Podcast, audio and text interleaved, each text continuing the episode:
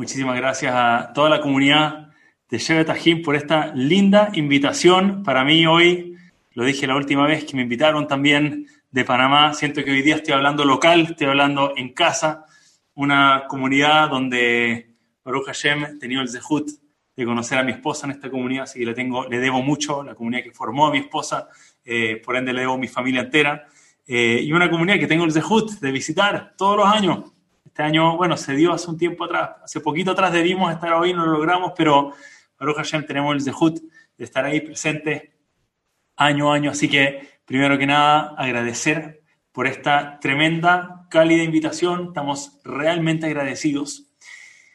Y el tema de hoy es un tema que realmente es apropiado de hablar justo antes de Yom Y el tema de hoy es el poder de la imaginación. La forma en la que nuestra imaginación nos puede y Besat Hashem nos va a ayudar para el tremendo juicio que tenemos por delante, a cada vez menos tiempo, algunos días más delante de nosotros. Estaremos todos en juicio, donde se va a definir todo lo que va a pasar con nosotros para adelante. Entonces quiero introducir con lo siguiente. El Midrash nos enseña, esto lo trae Rashi al principio para Shad Bayelech, que hubo tres errores que Yosef cometió con sus hermanos. Se comportó en forma indebida de tres maneras, tres cosas que dijo de sus hermanos que fueron indebidas y que estaba equivocado en lo que dijo. ¿Cuáles fueron las tres cosas?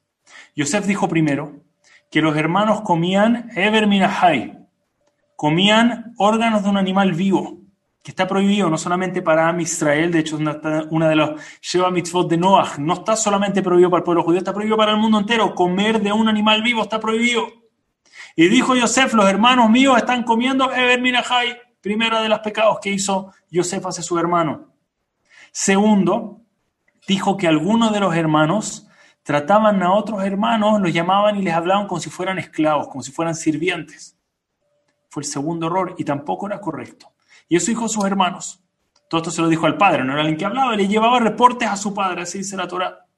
Y el tercer error, dijo Yosef, ¿sabes cuál fue? El, dice, dice Rashi, dice el Midrash, ¿cuál fue el tercer error? Yosef le dijo a su padre que los hermanos actuaban de forma inmoral, que la forma en la que se comportaban, formas íntimas con personas prohibidas, de forma prohibida, que Yosef estaba comportándose en forma inmoral. inmoral. Y dice el Midrash, por las tres cosas que dijo Yosef, midá que neguen midá, eh, ojo por ojo, diente por diente, medida por medida, Yosef recibió de vuelta y fue golpeado por esas tres que habló, recibió tres golpes de vuelta. ¿Cuáles fueron? por el hecho que dijo que sus hermanos comían de un animal vivo. Cuando lo vendieron a Egipto, su túnica, que le había regalado su padre, la untaron, la hundieron en sangre de cabrito. Ese fue el castigo que tuvo por decir que sus hermanos comían Eber Minahai. Por el hecho de que dijo que sus hermanos trataban a los otros como esclavos, lo vendieron como esclavo a Egipto. O sea, está fuerte, pero cuadra bien. Dijo que eran esclavos, lo vendieron como esclavo. Y el tercero dijo que se comportaban en forma inmoral. ¿Cuál fue el castigo? Que después le tocó que la esposa de Potifar lo seduciera, lo seduzca para que él también se porte en forma inmoral y todas las consecuencias que vinieron por esto. Pregunta Rabhaim Shmuelevitz. Dice, de las tres, dos cuadran perfecto. Inmoral, dijo que se portaron inmoral, le llegó a comportarse inmoral el hecho que hijo le hablaban como esclavo, le tocó ser esclavo. ¿Qué tiene que ver? Pregunta Rohan Shmulevitz. Intentemos. Ahora a Yosef le tiene que llegar un golpe de vuelta. Yosef dijo, los hermanos están comiendo un animal vivo. ¿Qué le importa a Yosef? ¿Cómo esto mira que Nevia dice? ¿Qué le importa a Yosef? Lo están vendiendo de esclavo a Egipto. ¿Le importa lo que van a hacer con su túnica? Si la untan en sangre o la pintan con pincel, con pintura artificial. ¿Cómo esto mira que Nevia dice? ¿Cuál es exactamente la consecuencia que está sufriendo Yosef, que su túnica, ¿qué le importa su túnica? Va a ser esclavo en Egipto. Pero de alguna manera esta es, esta es la primera que trae el Midrash. El hecho de que por comer Eber Minahai van a decir, van a tomar los hermanos y van a sugerir untar y van a untar su túnica dentro de la sangre. Como eso es un castigo, como eso es un mitad que mitad. Me encanta la pregunta. La respuesta Pero antes de traer la, respuesta a Rav Shmulevitz, me gustaría tratar de ejemplificar esto primero. Escuché un rabo, una experiencia que le tocó vivir, alguien muy ejemplar, alguien realmente ejemplar. Y les quiero explicar la experiencia que le tocó vivir. Él tiene el Zehut de trabajar junto con su hermano para Israel, para enseñar Torah. Baruch Hashem, yo conozco ese Zehut, tengo el Zehut de también de trabajar con todos mis hermanos. Trabajamos juntos acá en Chile. Y en una ocasión ellos manejan en el verano un camp, un campamento.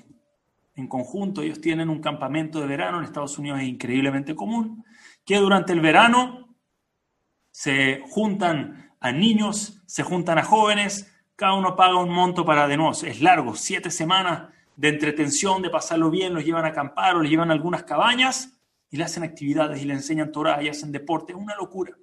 Y ellos manejan juntos un campamento.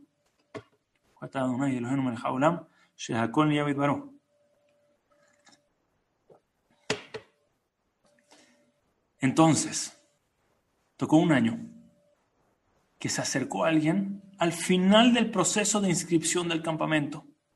A esas alturas ya está todo el budget cerrado, están las cabañas arregladas, las habitaciones de cada niño, está todo arreglado, cerrado, sellado. ¿Ok?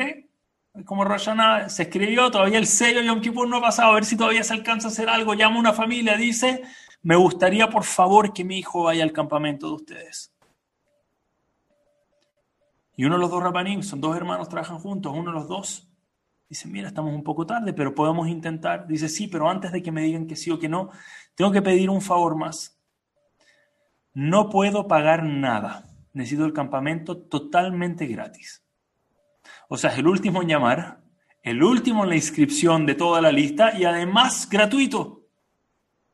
Él dice, realmente, realmente no hay forma de pagar algo tal vez simbólico. Dijo, no puedo pagar nada, lo lamento, estamos en una situación muy difícil, a veces pasa, realmente no puedo. Dice, ok, déjame hablar con mi hermano, mi socio, a ver qué podemos hacer, a ver si hay alguna forma, algo que se puede hacer.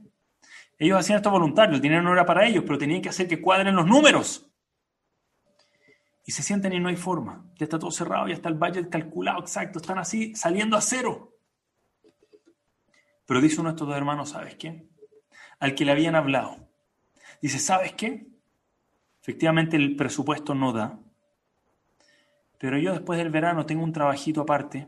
Me contrataron cuatro semanas, también hasta el final del verano, el, último mes que quedan de vacaciones. Normalmente yo eso es como mi ahorro del año pero yo realmente quiero tanto nuestro campamento. Cada joven le cambia la vida y si yo tengo la oportunidad, en vez de ahorrarme ese dinero, de pagarle el campamento a este niño, yo lo doy. Yo dono el scholarship completo, la beca completa para que este niño pueda venir al campamento. Y el hermano le toca por un momento parar de ser el director del campamento y ser hermano. Y le dice, pero hermano mío, ese es tu único ahorro, eso es lo único que te he dado. De repente un weekend te quieres ir con tu familia, vas a gastarlo. Le dice, no, para esto no, no es un gasto, una inversión, dice. ¿Cómo no? Para que un niño pueda ir, crecer, aprender, que no le digamos que no, que la madre no se sienta mal, que no se sienta dejado de lado. Y llama a la madre y dice, tengo buenas noticias, revisamos los fondos, nos da justo para traerte al campamento, para traer a tu hijo, cero costo, todo listo, lo esperamos, salimos pasado mañana, done. Excelente. La madre súper emocionada, increíble, está feliz. llega el primer día del camp, salen los buses, se van todos en camino y los primeros días de adaptación los padres todavía van a buscar a los niños, por lo menos los más chicos, los van a buscar y los llevan al día siguiente hasta que se acostumbren y después ya los dejan ahí acampando de verdad. Entonces el primer día están ahí, lo pasan increíble, este niño ni hablar lo pasa, pero impresionante, cada uno está teniendo el día su día. Y al final estos dos hermanos Rabanim les gustaba personalmente recibir a los padres, pero siempre tenían que al mismo tiempo estar viendo logística, se tomaban turnos. Un día recibía uno a los padres, el otro día al otro. Hoy le tocaba al hermano, al director del campamento, no el que había donado al hermano, llamémoslo el hermano mayor. El hermano mayor hoy sale a recibir a los padres y está recibiendo a todos, está feliz, está alegre, adelante, bienvenido. Berujima Paim, los niños todos felices.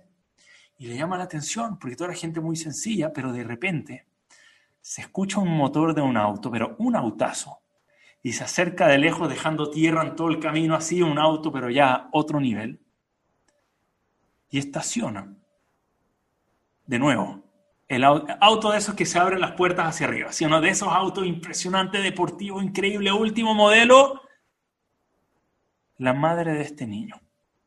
Hola, vengo a buscar a mi hijo. Y el rabino no lo puede creer. Esto es el descaro más grande. De nuevo, ese auto vale 100 veces o mil veces el auto mío y de mi hermano juntos, ¿verdad? Mi hermano acaba de donar su dinero de su vacación. Él iba a trabajar para tal vez un fin de semana en algún lugar, acaba de donar lo suyo. Y llega este auto. Por último, si tiene el auto. Por último, mira, ven con otro auto. Manda a alguien a buscar.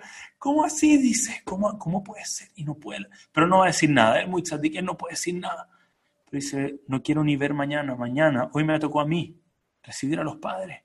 Mañana le toca a mi hermano que donó su único dinero, su único ahorro del año en esto. ¿Con qué cara lo va a ver? Además, una sinvergüenza, dice, imagínate. La, madre viene, sí está un poco incómoda, pero bueno, llega, recibe al niño, saluda, agradece, gracias por todo, y se retira de vuelta a su casa. Y él está en shock. Su hermano le dice, todos, todos recibieron bien, están todos felices.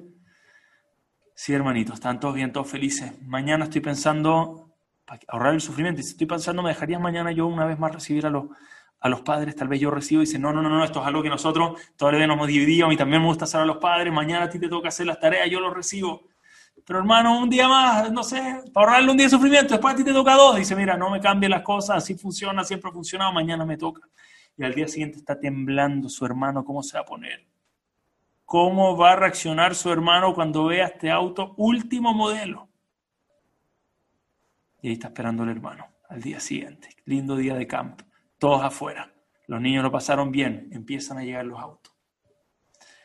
Esta vez nuevamente se escucha un motor muy por encima de todo el resto de los autos, pero era otro tono, ¿Han visto esos autos que el motor suena a máximo volumen, pero un sonido feo, ¿sí o no? Como que le cuesta. Así apenas, ¿no? como que dan ganas, agite el auto, tratar de empujarlo un poco por atrás, que respira un poco y llega un auto, pedazos, chatarra, hecho trizas el pobre auto, apenas, apenas se movía. Y de este auto, ahí de empujando la puerta atascada, empujando, ¡pac! Se abre la puerta del auto y se baja la madre de este niño adentro está, no puede evitar, está mirando hacia el lado, el otro hermano está ocupado, el hermano mayor está ocupado otras cosas, pero está viendo esto y dice, ¿qué pasó con el auto de ayer? Mi hermano, Hashem le hizo Gesed para, que, para ahorrarle el sufrimiento, ¿qué está pasando? No dice nada, obviamente el hermano no tiene idea del auto del día anterior, simplemente la saluda, le da la bienvenida, le entrega a su hijo, gracias por todo, gracias por la oportunidad, tu hijo es lo máximo, qué rico que lo inscribiste, aunque fue tarde, bienvenido y se está retirando la madre y él no puede. Dice, por favor, lo que yo estoy haciendo, todo me espera un momento, vuelvo al tiro y va corriendo. Donde la madre, cuando el hermano no está viendo, le dice, hola, todo bien, todo bien. Tu hijo contento, ayer te habló bien, sí, todo bien, ok, perdón, te lo tengo que preguntar. Ayer no viniste en este auto, le dice, estoy curioso, ¿qué pasó? La, mujer se empiezan a lagrimear los ojos. Oh, rabino, le dice. dice, este es mi auto. Ayer a punto de salir a buscar a mi hijo, mi auto me dice, ya no da, pero esto es lo que tengo para tener ahora. Mi auto quedó trabajo. Y yo empecé a llorar. Todas las madres van a ir a buscar a sus hijos menos yo. Y gracias a Dios, mi vecina, en muy buena situación, me dijo, toma mi auto. Le dije, estás loca, imagínate los rayos. No, no, ¿cómo se te ocurre? Ni me hables de eso. Tu hijo que sienta como todos los demás anda, va a estar feliz de que lo vaya a buscar. Anda a buscarlo en mi auto, le dice. Ayer vine en el, auto, en el auto de mi vecina. Hoy vine con mi auto, salió del taller. Me dijeron que todavía aguanta tal vez unas semanitas más de vida. Hoy lo saqué al taller, vine a buscar a mi hijo en mi auto. Y el Rab escucha esto y empieza a llorar. ¿Qué pasó, Rab? Nada, nada. Todo bien, te felicito, adelante. Rab se da media vuelta y ve para el cielo. Ribono Olam, creador del mundo, ¿Por qué no me puse un poco más creativo? ¿Por qué no se me ocurrió alguna forma de usar mi imaginación para no encontrarme delante de este dolor que siento ahora, que estuve 24 horas pensando, qué sinvergüenza, qué descarada, que todas las características, las descripciones que se le ocurrieron en su cabeza para esta mujer, ¿cómo no me ayudaste un poco más, Hashem? A inventar una historia detrás de ella que haya cuadrado con esto. Ese dolor esa aflicción, estoy seguro que algún momento nos ha tocado a todos, que pensamos lo peor de alguien, pero era evidente, era evidente, estaba delante de nosotros, era como, mira, ¿qué hago para no pensar en otras cosas? No hay nada que hacer. ¿Saben a quién le tocó eso? Yosef Hatzadik. Toda la evidencia del mundo decía, mira los hermanos, inmorales, hablan de esclavos de sus otros hermanos. Ever Minahai, comen un animal vivo. Se pueden imaginar, hoy en día el mundo está luchando. Animal rights, hay que cuidar los animales. Un yehudí que va a hacer sufrir un animal, comerse un animal vivo. Pero Yosef tenía toda la evidencia delante de él. Ok, Yosef le tocó pagar por cada una de las cosas, pero dice Rabhaim Shmolevitz, este, esta consecuencia que conocemos como medida con medida no es un castigo es un gesed, es una misericordia, una bondad que Hashem tiene con cada ser humano para ayudarnos a ver en qué estamos fallando.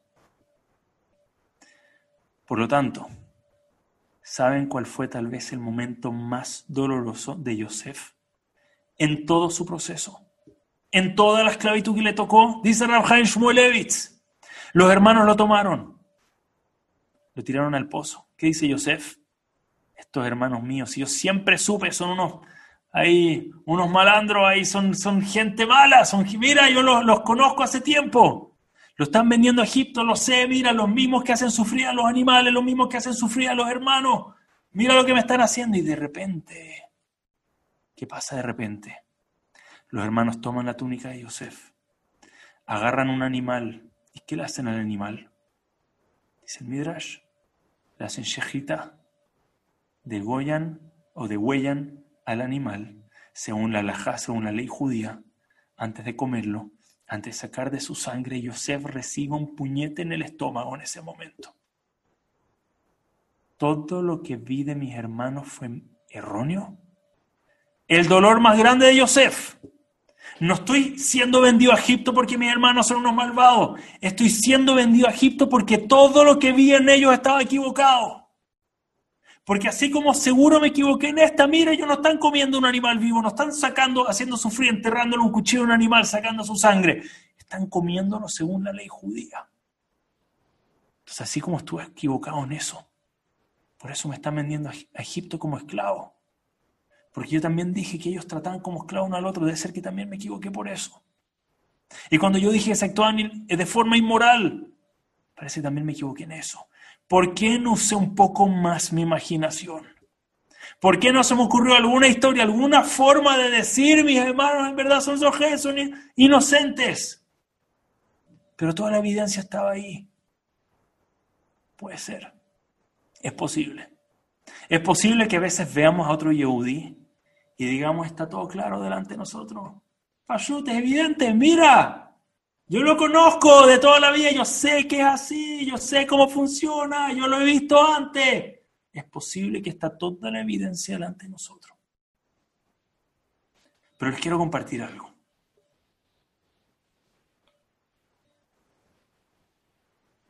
Hubo un caso. Tengo una, una llamada hoy día que les voy a compartir, pero antes les quiero traer un caso. Hubo un caso. Un padre le tocó un accidente, lo aleno, nunca sepamos, un hijo de él tuvo un accidente muy grave. El hijo fue al hospital. El padre está esperando que llegue el doctor, pero la enfermera le dice, mira, hay un solo doctor capaz de salvar la vida de tu hijo, está en camino, no ha llegado. ¿Qué él está tardando tanto al doctor? ¿Cómo puede ser? Dice, mira, no sé qué decirte, tiene que poner la túnica, la bata, su vestimenta y venir. Pasan 10 minutos, 15 minutos, 20 minutos. ¿Qué está pasando? El doctor. Mira, le dijimos, ¿dónde está el doctor? En verdad, sin vergüenza. Como padre uno no juzga. Como padre, su hijo está muriendo, no llega el doctor. Finalmente, media hora después llega el doctor. El padre los frena en la puerta. ¿Se puede saber dónde estaba? Media hora, ¿dónde vive usted? No, yo vivo acá a tres cuadras. ¡Media hora! Para llegar a atender a mi hijo. Media hora se está muriendo. Dice, mira, lo lamento, lo siento mucho. Si usted cree en Dios, le dice, yo creo en Dios y voy a hacer todo lo que pueda. Si es de, Dios va a estar bien su hijo, yo te aseguro de hacer todo lo que puedo hacer, pero ahora mismo usted me está atrasando más. el padre lo ve, que descarado, además se atreve a decir eso, que yo ahora estoy atrasando.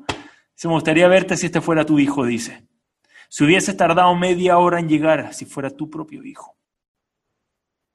Doctor obviamente se siente muy mal, dice, con permiso, ese es mi trabajo. Y se acerca a hacer su trabajo. Y los padres afuera ansiosos, temblando, llorando. Pasan horas. Y sale la enfermera, no el doctor. Hola, quería decirles de parte del doctor que todo salió bien. Su hijo está estable.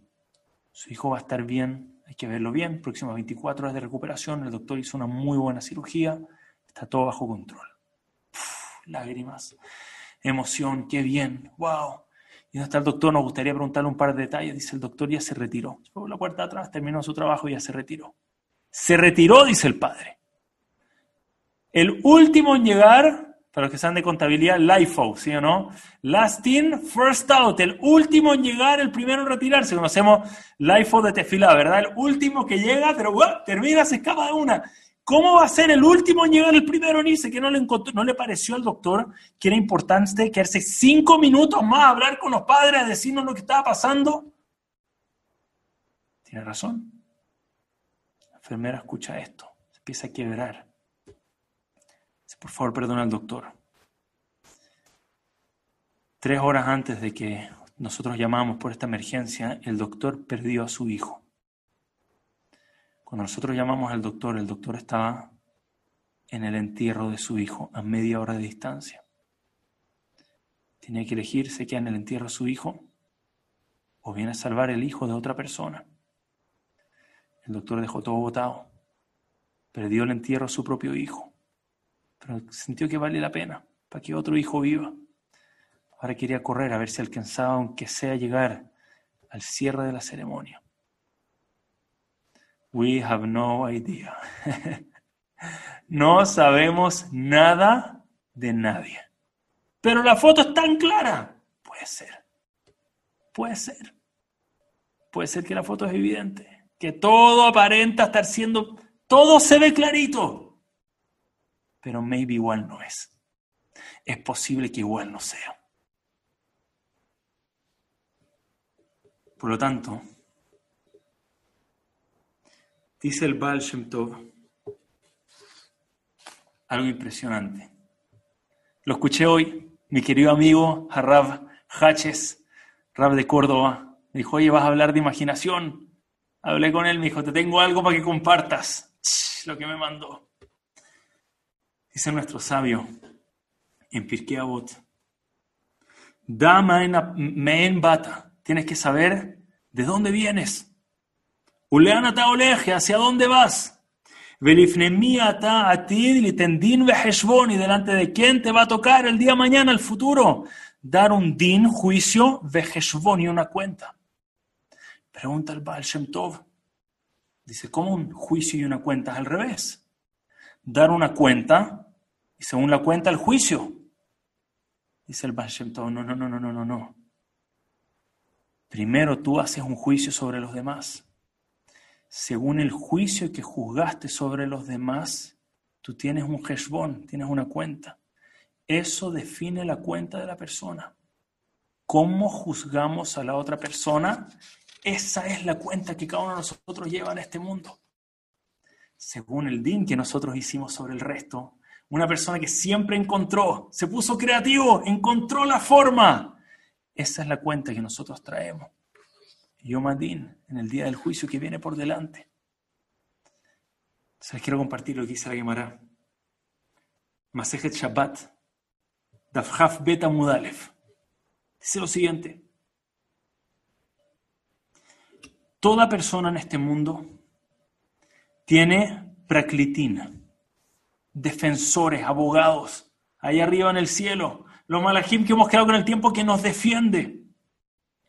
¿Cuáles son estos? Dice la llamará Teshuvah Umaasim Tobim. Nuestra capacidad de ser Teshuvah, nuestra capacidad de hacer buenas acciones, esos son nuestros defensores ahí arriba. Y nos defienden. Porque allá arriba ocurre un juicio. Y dice la llamará, mil ángeles se paran allá arriba en el tribunal celestial a juzgarnos a ver qué va a pasar. Pero se la llamará algo increíble. ¿Cómo todo tiene sentido? Se la llamará. Si de los mil ángeles, 999 dicen, Jehová, culpable. Y uno solo, un angelito en la esquina, marginal. Dice, no, y este es meritorio, inocente. Por ese ángel solo que dijo inocente, todo lo demás tapan la boca, inocente. La llamará no para ahí. Ya si me dices eso, por uno de mil, ¿qué tipo de juicio es este? Que Hashem en verdad es el juicio, o sea, entiendo misericordia, pero ese es el juicio del trono celestial y no termina ahí. Dice la llamará, Afilu meot betishrim betisha beotomalach lejova. Incluso si dentro de ese ángel tienes un ángel en mil, dentro del ángel 999 de su ser dicen culpable pero uno, un 0.1%, de ese 0.1% el trono celestial dice, inocente, Nitzol se salva. Entonces escucha algo impresionante. El año pasado, Rabbi tú vive en su santo, el Zehut de escuchar unas palabras me cambiaron la forma de ver el mundo. Dice, ¿sabes de quién está hablando esta quemará? Este Gemara está hablando del tipo de persona que es capaz de que cuando 999 de la evidencia que ve delante de él dicen, le culpable, lo veo claridad, el mundo entero está apuntando a esa persona que es mala, que hizo algo malo, que me hizo daño. Y hay uno solo, ni siquiera 1%. Punto 1%. Dice, pero maybe, maybe, tal vez, tal vez, tal vez, chiquitito, puede ser que no lo estoy viendo tan claro. Puede ser que tal vez la señora, la esposa, le, la vecina le prestó el auto y justo hoy se le echó a perder. ¿Quién pensaría? Pero conocemos gente así, ¿verdad? Que uno le dice, hey, ¿viste lo que me dijo? Mira, tal vez, tal vez está teniendo un mal día, por eso te habló así, o tal vez no fue lo que, te dijo eso, pero tal vez se entendió mal. O tal vez el WhatsApp se leyó espantoso, pero el tono era lindo, leerlo con otro tono. Si el tipo de persona el tipo de persona capaz de encontrar ese uno en mil y decirle a la persona, este es Zohé, este es inocente. Entonces esa persona tiene el mérito que si uno de los mil ángeles dice Zohé, van a buscar cómo sacar a todos los otros 999 a decir perdón. Uno en mil dicen que sí, bueno, te cuento, cuando esta persona tiene uno en mil, cuando esta persona todo apunta, él busca el beneficio, la duda. Él es danle de justo. Él juzga para bien al otro, lo vamos a juzgar para bien. Incluso si uno en mil, en un ángel en mil, dice que sí, por esta persona, we'll do it. Lo vamos a hacer. Conocemos gente así, lo que nos cuesta es ser personas así. Todos conocemos a alguien, al tzadik, este, este siempre encuentra lo bueno en la gente, este siempre ve cómo encontrarlo bien, siempre. Hoy en día, lamentablemente, ¿saben cómo llamamos esto? Lo llamamos naive. Es que este es muy inocente. Este tiene pajaritos, ¿verdad? Como que es algo malo. no, este hoy en día piensa que todo el mundo es bueno, alguien que lo aterrice a alguien, lamentablemente. Así hablamos de alguien que, que juzga para bien a la gente. ¿Cuál es la verdad? Esta persona es lo más grande que hay en el mundo. Esta persona, uno siempre dice, no, es que es muy inocente, hay que cuidarlo mucho. Tranquilo, Shema este lo está cuidando, 999 lo pueden acusar y Shema aparece de primero, no, a este no me lo tocan. Mientras haya uno, uno en mil del ángel que está uno en mil, yo lo cuido a él porque él es así con los demás. Y nos, da, nos ayuda a darnos cuenta de algo muy scary que debiera darnos un poco de miedo. El juez que nos está jugando en Rosh Hashanah somos nosotros mismos. La forma en la que nosotros juzgamos es la que nos está jugando a nosotros.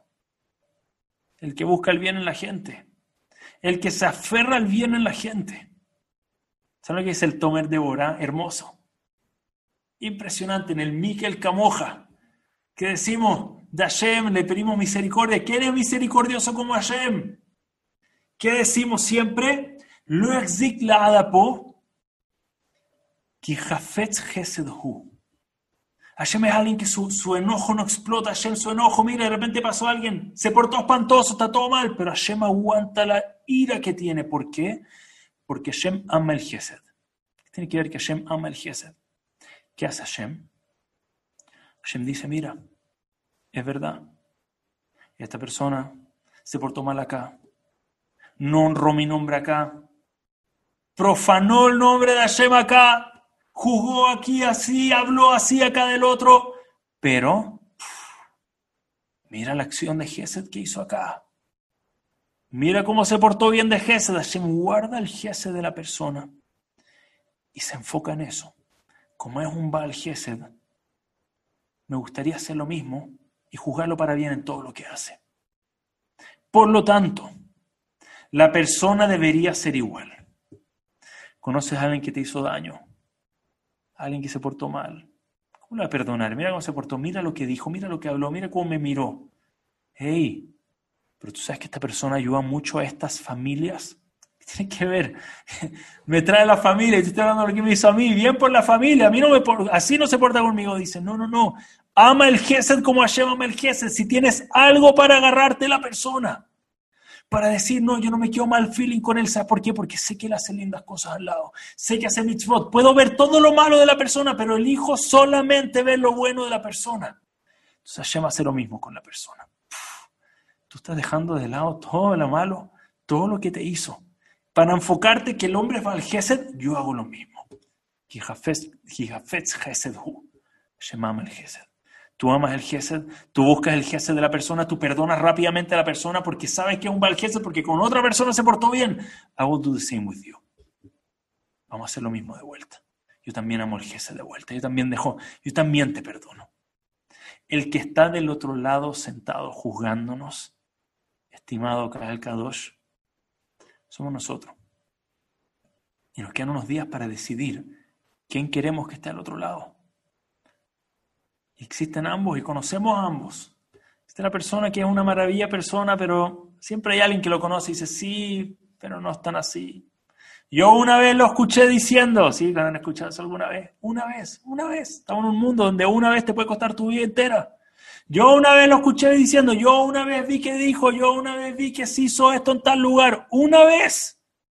Increíble, hacemos lo opuesto. Y nos quedamos solo con él una vez, no lo demás, chao.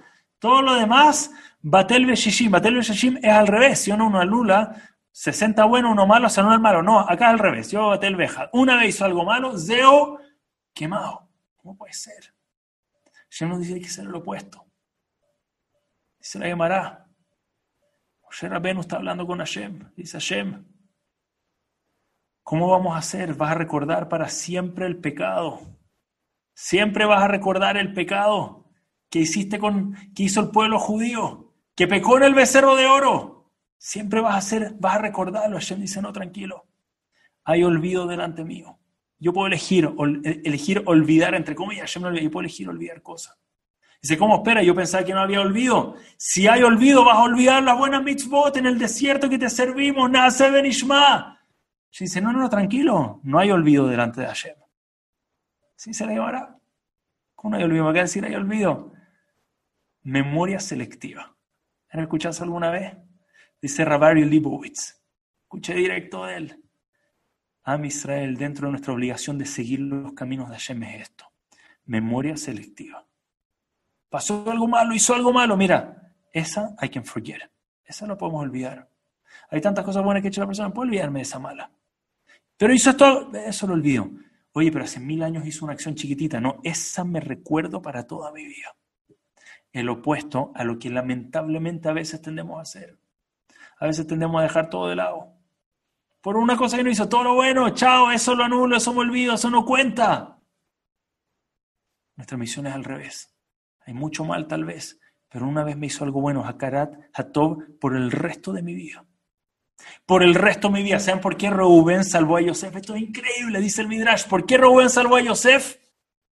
¿Por qué Rubén fue el que Rubén ¿Por qué Rubén fue el que se despertó y atinó a salvarlo? Dice porque cuando Yosef dijo el sueño, dijo que a su alrededor habían once estrellas, incluyendo a Rubén. Rubén, por lo que pasó con la otra esposa de Jacob, Rubén había movido las camas. Rubén lo habían sacado los hermanos, pero cuando Yosef dijo el sueño, mencionó a Rubén dentro del sueño. ¿Qué importa? Fue un sueño. Eso no fue Yosef. Yosef está diciendo el sueño que tuvo. Ayer le mandó el sueño. Rubén dijo, Yosef hizo algo bueno por mí. Yosef hizo algo bueno por mí, me incluyó dentro del sueño. Rubén, ¿qué te importa? Mira el hermano grande, mira lo que dice de los hermanos, mira lo que dice usted, él te está quitando tu primogenitura, te está quitando, el favorito, te dio, le dio la túnica al papá. Pero me recordó en el sueño, me mencionó. Que se agarra de una cosa y por eso salva a Yosef, se agarra de lo único que tiene para salvar al otro.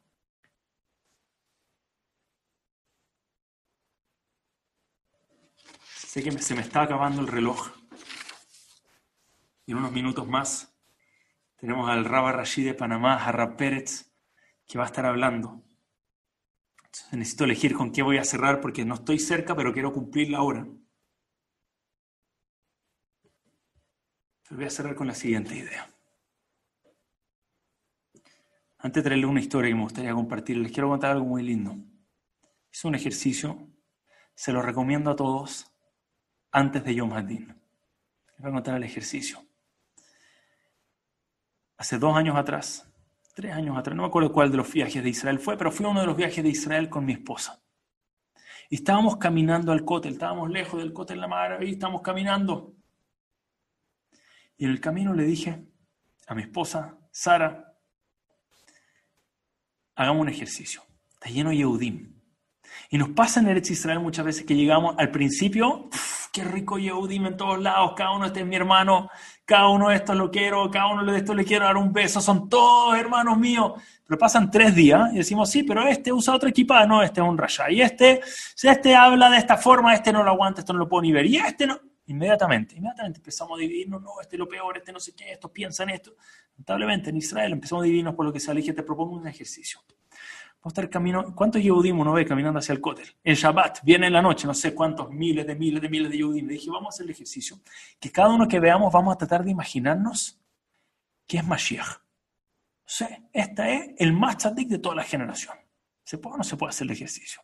Estamos caminando, no sé, surgió conversando, estamos caminando, pasa alguien que se ve bien mal educado. Me acuerdo, fue como el primero que se nos cruzó, bien mal educado.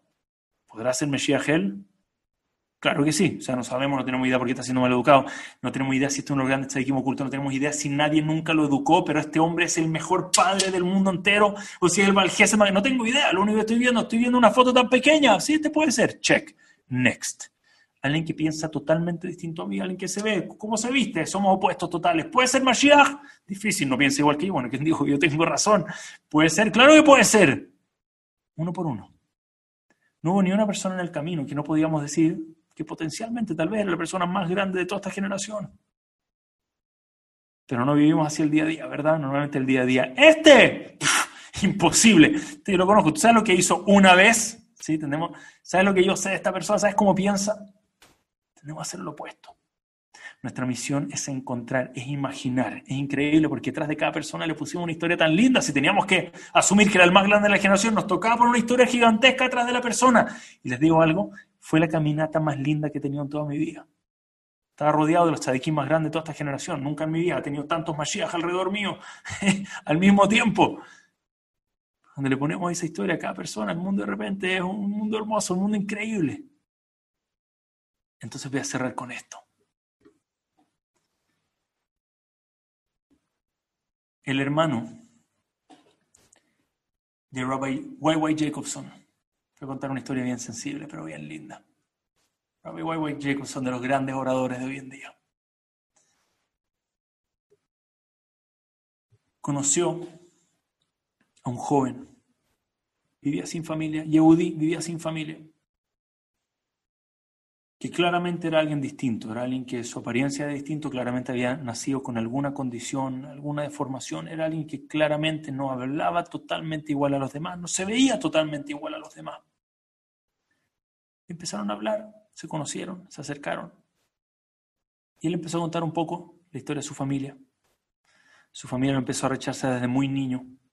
Desde muy niño él se dio cuenta que le estaría haciendo un favor a los padres de irse, de dejarlos abandonados. Y él mismo decidió irse, los padres no le frenaron para nada la puerta. Iba a ser más fácil para Shidujin, para los otros hermanos, iba a ser más fácil, él le iba a facilitar la vía y le abrieron la puerta. Que nunca sepamos que pasan cosas. Si le abrieron la puerta, bienvenido, está la puerta y este joven se fue solo. Alguien con impedimentos de verdad, alguien con necesidades especiales, se fue a vivir solo. Y le dice, desde ese momento, nunca sabía, nunca he vuelto, nunca me he acercado. Mis padres, yo sé lo que piensan de mí. Se hizo una molestia en su vida, me lo dijeron que hice una molestia en su vida. Este Rav, hermano Rabbi Jacobson, dice, a mí me gustaría volver a unirte con tus padres. Estoy seguro que si vuelvo a unirte con tus padres, va, de alguna forma logramos abrirlos un poco más. Y movió el cielo y la tierra para poder juntar a este joven con sus padres nuevamente. Y movió el cielo y la tierra. Y voy a acelerar la historia, ya No quiero sacar un segundo del Rav Pérez que viene por delante en Gamzum Letoa para que estén todos ahí sintonizados. Hizo la reunión, los padres se veían bien escépticos, los padres se notaba que no querían hablar. Los habían presionado a hablar con ellos. Y acá el Rav puso al hijo delante de los padres y hay un silencio muy incómodo y el rap trató de bajar el silencio y no funcionaba. Silencio terrible. Los padres no querían esto. Y el hijo dice, ok, yo voy a partir hablando. Y ve a su padre. Y dice, les voy a decir algo que les va a doler mucho. Pero eso les voy a decir igual. Ustedes no son perfectos. Ustedes tienen varios defectos. Dejar a un niño abandonado, un hijo de ustedes de lado y seguir su vida adelante. Ustedes tienen varios defectos. Pero yo los perdoné por sus defectos, los perdono por todos los defectos, por todos los errores, por todos sus flaws que tienen en su vida. Yo los perdono. Espero que algún día ustedes tengan el mérito de poder perdonarme a mí por mis defectos. Fuerte. La madre escuchó esto de una, le dio un abrazo a su hijo y una sparkle, una pequeña chispa de conexión que nunca había existido antes. La pregunta para mí es, ¿perdonamos nuestros defectos? Los defectos de nuestros familiares que de repente pueden no portarse exactamente como esperamos. Los defectos de nuestra familia, de nuestros amigos, de nuestros seres queridos, de nuestra pareja, de nuestros hijos. Sabemos perdonar los defectos de nuestro prójimo. Entonces solo cerro con esto. Recordarles que la persona que nos juzga constantemente somos nosotros. Juzgamos para bien, nos enfocamos en el bien de la otra persona, perdonamos a la otra persona. Nosotros vemos una pequeña pedazo de la otra persona. Todo lo demás depende de nuestra imaginación, de qué historia ponemos detrás. Dependiendo de qué ponemos nosotros, es que Hashem va a poner detrás de nuestra historia. En el Yom Hadin, que tengamos el Zehut ser juzgados para bien. Que los mil ángeles digan, digan, este es meritorio inocente. Y con eso tengamos un año dulce, de alegría, de verajá, de salud, de todo lo bueno. Muchísimas gracias, comunidad hermosa de Panamá, Shebe Tajim, que es de Hut más grande poder estar acá. No saben cuánto quiero esta comunidad, a todos, ciento, casi 160 personas conectadas, escuchando palabras de Torah. Hazak Baruch, un año hermoso para todo Israel en todos lugares del mundo. Muchísimas gracias a toda la comunidad. Raf Mike Kolakabot, qué lindas palabras, las palabras que salen de corazón, entran al corazón. Que tengamos todos Shana Tobá Metuká y pronto estamos contando los días para volverte a ver. Amén. Muchas gracias. a toda la familia.